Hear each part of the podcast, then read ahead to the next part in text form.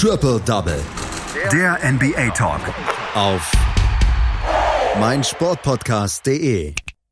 Die NBA ist langsam in dem Stadion angekommen, wo wir dann uns um die Playoff-Positionen dann auch ein bisschen kümmern müssen. Viele Teams wollen in die Playoffs, viele Teams müssen noch kämpfen, um in die Playoffs zu kommen. Ein Team darunter sind die Philadelphia Phillies, über deren Spiel wir in dieser Nacht oder über deren Spiel wir äh, letzte Nacht jetzt auch sprechen werden. Das tue ich mit einem unserer NBA-Experten, mit Daniel Seiler. Hallo Daniel. Hallo Andreas. Die ähm, Philadelphia 76ers sind so ein bisschen das Team der Enttäuschten, haben nicht so richtig wirklich gute Leistungen gebracht in dieser Saison, aber letzte Nacht konnten sie tatsächlich überzeugen. Gegen die LA Clippers haben sie mit 110 zu 103 gewonnen und sie können es ja doch gegen große Teams dann auch gewinnen. Ja, und sie können es halt vor allem zu Hause. Die Philadelphia 76ers stehen jetzt bei einer unglaublichen Bilanz von 25 zu 2 bei Heimspielen in der eigenen Arena und das zeigt eben, diese Mannschaft ist heimstark, Auswärts läuft es dagegen eben absolut gar nicht. Und das Spiel begann, beziehungsweise der Abend begann auch gleich mal mit einem kleinen Knüller in Philadelphia, nämlich Joel Embiid, der Star Center, wurde ausgebuht bei, beim Einlaufen der beiden Teams. Das hat der Kameruner aber sichtlich genossen und es dauerte im Spiel genau 38 Sekunden, bis er die Liebe der Fans wieder hatte, nämlich ein tolles 3-and-1-Play ähm, für die ersten Punkte für die 76ers brachten die Philadelphia Fans wieder auf die Seite von Joel Embiid, der ja unter der Woche mit einem kryptischen Tweet, sage ich jetzt mal, für etwas Aufsehen gesorgt hat und die Sixers-Fans ein bisschen negativ gestimmt hat. Aber zum Spiel, Brad Brown, der Coach der 76ers, hat auch gesehen, es gab noch viele Probleme und deswegen hat er eine Änderung äh, vorgenommen in seiner Starting Five. Al Horford, der Mann, der von den Boston Celtics im Sommer kam, wurde auf die Bank versetzt für ihn startete Furkan Korkmaz, der ja in den letzten zwei Spielen unglaublich 65 Punkte zusammen aufgelegt hat. Der Türke also sehr, sehr heiß, hat seine Streak, aber das kann ich vorwegnehmen, nicht bestätigt, bleibt nämlich ohne Punkte gegen die Clippers. Also es war ja, dieses Topspiel war eben anbereitet zwischen den Sixers und den Clippers und es begann auch gleich mal so, wie sich Brad Brown vorgestellt hat mit der Hereinnahme von Korkmaz, nämlich viel Spacing für die Außenspieler, gerade Tobias Harris, der wieder auf seiner alten äh, Power Forward Position spielen dürfte, hat das erste Viertel sehr, sehr genossen. Äh, er alleine mit elf Punkten im ersten Quarter und hat eben somit die 76ers früh auf die Siegerstraße gebracht und auch Ben Simmons, der ein unglaubliches Spiel spielte und die Sixers somit anführte. Er steht am Ende bei einem Triple-Double mit 26 Punkten, 12, äh, 10 Assists und 12 Rebounds. Der hat das Spiel eben auch sehr, sehr geleitet und hat eben auch von dem, sage ich jetzt mal, zweiten fehlenden Big Man in Al Horford sehr profitiert, konnte viel in die Zone ziehen und die 76ers eben so mit Pushen beendet wurde das Viertel durch einen 10-0-Run der 76ers und somit konnte die Führung in die erste Viertelpause übernommen werden. 30 zu 22 heißt es da für das Heimteam. Und dann im zweiten Viertel wachte plötzlich Kawhi Leonard auf, nachdem er im ersten Viertel noch mit Foulproblemen nur sechs Minuten gespielt hat, hat früh, früh zwei Fouls gesammelt, kam der Forward im zweiten Spiel, äh, im zweiten Viertel wieder ein bisschen nach vorne. Es ist ja auch eine spezielle Begegnung zwischen Kawhi Leonard und den Philadelphia 76ers. Ich denke, wir erinnern uns noch alle an diesen Game 7 Shot, den er für Toronto im letzten Mai äh, abgegeben hat und somit die Sixers Träume letztes Jahr beendet hat. Und es war eben das erste Treffen zwischen den Sixers und Kawhi Leonard und der hat eben im zweiten Viertel seine Clippers geführt, weil eben seine Co-Stars Paul George und Lou Williams nicht so unbedingt funktioniert hat.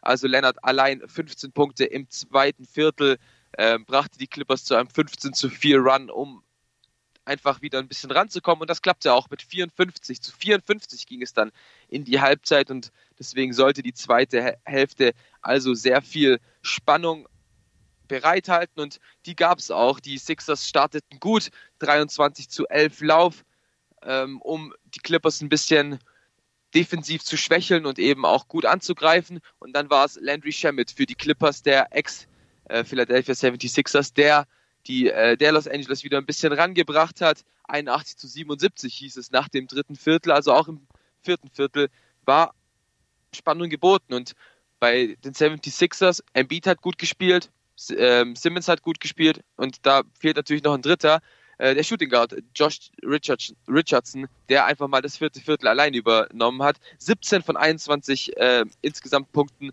äh, macht der Guard im vierten Viertel, brachte die Sixers eben somit wieder in Führung und letztendlich konnte eben auch das Spiel somit gewonnen werden, einfach weil die 76ers letztendlich das bessere Team waren. Kawhi Leonard hatte keine Unterstützung, steht am Ende allein bei 30 Punkten, Paul George nur bei 11, sehr, sehr schwacher Abend. Also das Team gewinnt gegen den Einzelstart. Ähm, kannst du ein bisschen genauer werden, was Joel Embiid getwittert hat, dass er den Zorn der Fans auf sich gezogen hat? Er hat ähm, frei auf Deutsch übersetzt gesagt, du, du stirbst entweder als Held oder gehst als Verräter. Und ähm, damit wurden leichte Trade-Gerüchte war vor allem auch, weil äh, Jimmy Butler geantwortet hat mit äh, hier in Miami werden äh, Verräter gerne aufgenommen. Aha, und dann hat er wirklich 38 Sekunden gebraucht, um sich das Herz der äh, Philly-Fans wieder zurückzuerobern. Er ist das Gesicht der Franchise. Glaubst du, da ist was dran?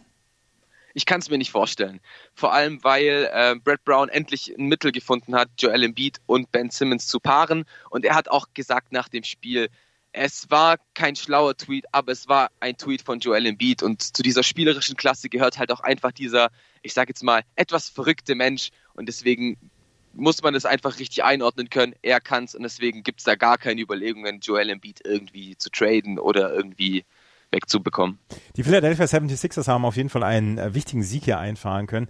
Sie stehen auf Platz 5 in der Eastern Conference, müssen sich ein bisschen mit Indiana im Moment balgen. Hinter ihnen Miami vor ihnen ist im Moment noch zwei Spiele entfernt. Da geht vielleicht noch etwas Richtung Heimrecht bei diesen NBA Playoffs.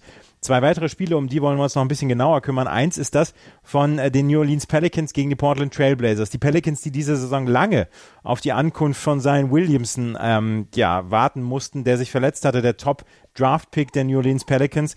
Letzte Nacht hat er zum, ja, zum allerersten Mal so richtig, ähm, so richtig gezeigt, was er drauf hat, oder? Ja, er hat gezeigt, warum man in New Orleans eben so lang auf die Ankunft von ihm gewartet hat und warum man sich so gefreut hat, als es dann eben Ende Januar hieß, Zion Williamson ist zurück und das hat er jetzt ein, eindrucksvoll bewiesen. Es war ja ein ganz, ganz wichtiges Spiel für die New Orleans Pelicans. Es war die Partie gegen Portland, die ja auf Platz 9 standen. Das heißt ein Must-Win-Game, wenn man irgendwie noch in die Playoffs will. Und das haben die New Orleans Pelicans wirklich sehr, sehr stark gewonnen. Und das, obwohl Portland eigentlich am Anfang nahezu weggerannt ist vor den Pelicans. Man führte mit bis zu 16 Punkten ähm, 12 zu 7 äh, hieß es eigentlich erst für die Pelicans und dann ein 24 zu 3 Lauf der Portland Trailblazers angeführt. Diesmal nicht von Damian Lillard, sondern von äh, Carmelo Anthony und CJ McCollum und somit hieß es relativ früh Führung für die Portland Trailblazers. Das, da hatte aber Zion Williamson vor allem im zweiten Viertel was dagegen. Allein in der ersten Halbzeit machte der Forward 17 Punkte und, und half eben so die Führung der Blazers ein bisschen schrumpfen zu lassen. Somit ging es nur noch mit sechs Punkten, äh, mit zwei Punkten tatsächlich Vorsprung für die Blazers in die Halbzeit 63, äh, 63 zu 65 hieß es nach den ersten 24 Minuten und dann kam New Orleans aber wie äh, aus der Pistole geschossen aus der Halbzeit. Ein 41 zu 21 Viertel hat quasi das Ende der, New, äh, der Portland Trail Blazers besiegt. Ähm, ganz, ganz starkes drittes Viertel. JJ Reddick mit gutem Shooting. Josh Hart, der für den verletzten Brandon Ingram gespielt hat, mit 17 Punkten. Und im vierten, im vierten Viertel muss man eigentlich gar nicht mehr groß drüber sprechen, weil die Pelicans einfach nur noch verwaltet haben und die Blazers nicht so unbedingt rangekommen sind. Und somit machten äh, machte New Orleans 119 von 138 Punkten in den letzten 37 Minuten vom Spiel. Also kalt reingekommen, sehr, sehr heiß beendet. Und deswegen, das ähm, Playoff-Rennen im Westen wird immer spannender die New Orleans Pelicans schalten sich da aber gerade mal richtig ein. Die New Orleans Pelicans haben sich jetzt hier mit Zion Williamson ja vor der Saison verstärkt, haben jetzt so langsam rausgefunden, wie sie mit ihm dann arbeiten können, weil er dann auch lange verletzt war. Jetzt stehen sie im Moment, du hast es gerade gesagt, sie stehen auf Platz 11 in der Western Conference, sind im Moment noch ähm, ja, viereinhalb Spiele hinter den Memphis Grizzlies zurück, aber da kann sich ja noch einiges ändern. Die San Antonio Spurs haben ja letzte Nacht auch gespielt und gewonnen, darüber sprechen wir gleich noch. Ein Spiel haben wir auf jeden Fall noch, über das wir sprechen wollen, ein bisschen genauer. Und das ist das der Boston Celtics bei den Houston Rockets. Die beiden Teams, die komplett auf, ja, so, so ein bisschen die herkömmlichen Center im Moment verzichten. Die Boston Celtics haben mit Daniel Theiss einen Starting Center, der aber nicht unbedingt wie ein Center aussieht. Und die Houston Rockets haben in der letzten Woche mit Small Ball gespielt. Dieses Mal haben die Rockets das, äh, die Oberhand behalten mit 116 zu 105. Ja, eben, weil dieses Small Ball System gegen die kleinen Boston Celtics funktioniert. Also Daniel Theiss, du hast es angesprochen, ist zwar ein klassischer Center, spielt auf der 5, kann Center gut verteidigen, aber ist, glaube ich, auch keine 2,5 Meter fünf groß. Deswegen, dass da auch für die Rockets eigentlich dieses Mal ein recht gutes Spiel war und das, obwohl Boston am Anfang Mismatch gesehen hat zwischen Daniel Theiss und PJ Tucker, der, der numerische Center bei den Rockets ist. Der hat auch gleich mal mit einem krachenden Dank das Spiel begonnen, aber die Houston Rockets konnten sich diese Nacht eben auf ihr Guard-Duo Russell Westbrook und James Harden verlassen. James Harden, nachdem er ja in den letzten Wochen sehr im Shooting-Slump war, dieses, diese Nacht wieder mit 42 Punkten hat sein Team da wirklich angeführt und wurde eben auch gut unterstützt von Russell Westbrook, der Guard, der eben auch ähm, 37 Punkte aufgelegt hat für die, Boston, äh, für die Houston Rockets. Und äh, somit konnte konnte Boston eben komplett ausgescored werden. Und das noch nicht ganz so im ersten Viertel. Harden war noch recht kalt, Westbrook kam noch nicht so richtig raus. Dennoch konnte Boston, äh, konnte Houston die Führung erlangen, 23 zu 19 heißt nach den ersten zwölf Minuten. Und im zweiten Viertel ist dann auch Boston endlich ein bisschen aufgewacht, obwohl Kemba Walker ein technisches Foul ähm, kassiert hat, konnte ein 14 zu 4 Run der Boston Celtics ähm, gefahren werden. 49 zu 47 für die Celtics zur Halbzeit. Dann in der ähm, im dritten Viertel ist dann James Harden endlich aufgewacht. Er machte in, nach ungefähr drei Minuten im dritten Viertel alleine 19 Punkte für die Rockets, sonst hat da kein anderer gescored. Er hat endlich seine Dreier getroffen, hat somit auch wieder den Weg zum Korb ge, gefunden und deswegen führten die Rockets mit bis zu zwölf Punkten im dritten Viertel. Letztendlich geht's mit plus sieben in das letzte Viertel 78 zu 71 für Houston. Und da kam Boston erstmal recht gut wieder raus. Ein 6 zu 0 Start. Äh, man war eben wieder auf bis zu einem Punkt dran und versuchte eben den äh, Rockets wieder gefährlich zu werden. Aber James Harden, Russell Westbrook hatten da was dagegen.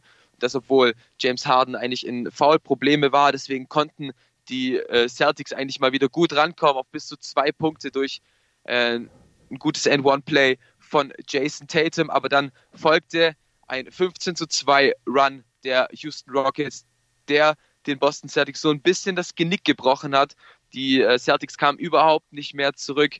Deswegen stand es eben zwei Minuten vor dem Ende 116 zu 98. Brad Stevens hat ungefähr, hat eigentlich die weiße Flagge gehisst, hat all seine Starter rausgenommen und deswegen wurden es ruhige zwei Minuten. Es gab noch ein bisschen Garbage Time. So Spieler wie äh, Frazier oder Howard dürften noch mal äh, ran. Und auch bei den, bei den Celtics ähm, dürfte Romeo Langford noch ein bisschen auf dem Platz. Also die letzten zwei Minuten sind dann nicht mehr der Rede wert. Wichtig für die äh, Houston Rockets auf jeden Fall. Die Defense hat funktioniert, Offen offensiv wurde recht gut geshootet und deswegen ging dieser Sieg verdient nach Houston. Die Houston Rockets gewinnen also mit 116 zu 105, stehen in der Western Conference auf Platz 5 mit 34 Siegen und 20 Niederlagen. Die Boston Celtics nach wie vor auf Platz 3 in der Eastern Conference mit 37 und 16. Zwei Ergebnisse gab es noch in dieser Nacht.